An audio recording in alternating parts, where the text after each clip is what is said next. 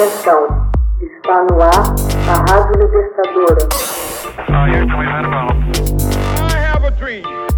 Assim sendo, declaro vaga a presidência da República.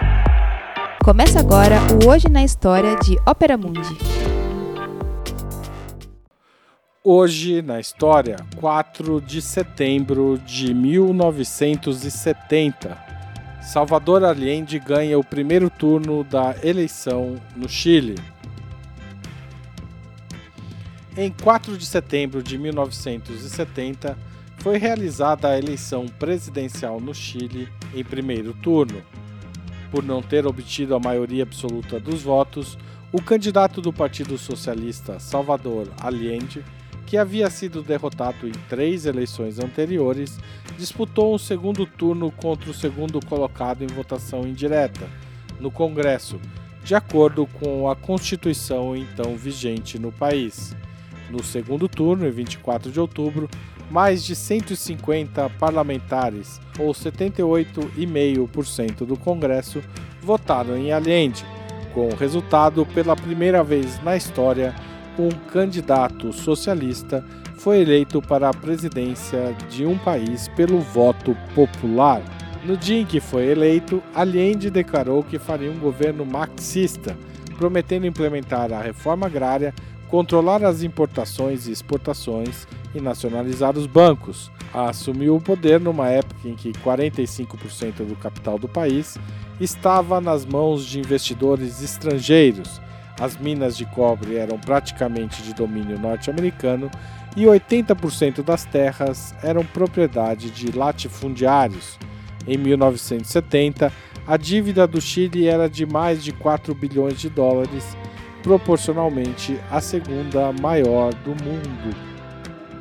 Hoje, sabe-se que a CIA gastou quantia significativa para influenciar o resultado da eleição mas não forneceu dinheiro para nenhum candidato, como havia feito no pleito de 64. Ao contrário, concentrou-se em propaganda anti-Allende, gastando cerca de 425 mil dólares. O dinheiro foi utilizado em uma campanha de medo composta por pôsteres e panfletos ligando a vitória de Allende à violência e à repressão na União Soviética editoriais e reportagens escritos sob orientação da CIA reforçaram essa comparação e foram publicados por jornais como El Mercúrio e por outros veículos da mídia chilena. A meta era contribuir com a polarização política e o pânico financeiro no período. Além da propaganda, a CIA também tentou causar um racha no Partido Radical para que este se afastasse da coalizão da Unidade Popular. O diretor da CIA na época, Richard Helms, queixou-se de que a Casa Branca ordenou que ele derrotasse alguém com nada.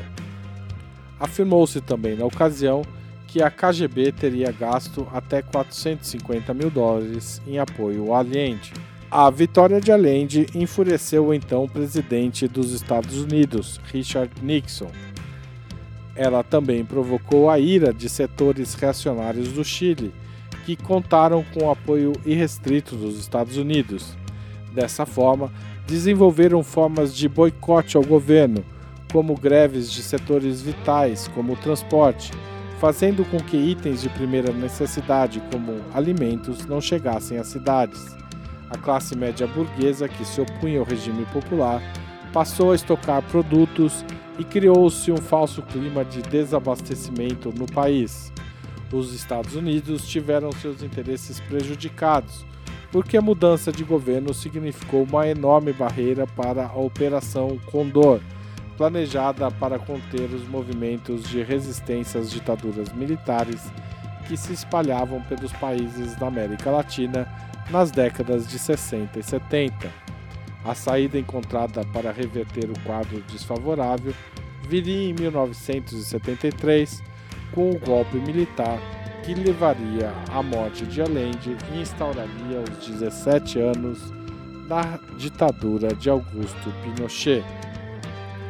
Hoje na história, texto original de Max Altman, locução de Haroldo Cerávulo, gravação Michele Coelho, edição Laila Manoeli. Você já fez uma assinatura solidária de Opera Mundi? Com 60 centavos por dia, você ajuda a manter a imprensa independente e combativa. Acesse www.operamundi.com.br/apoio.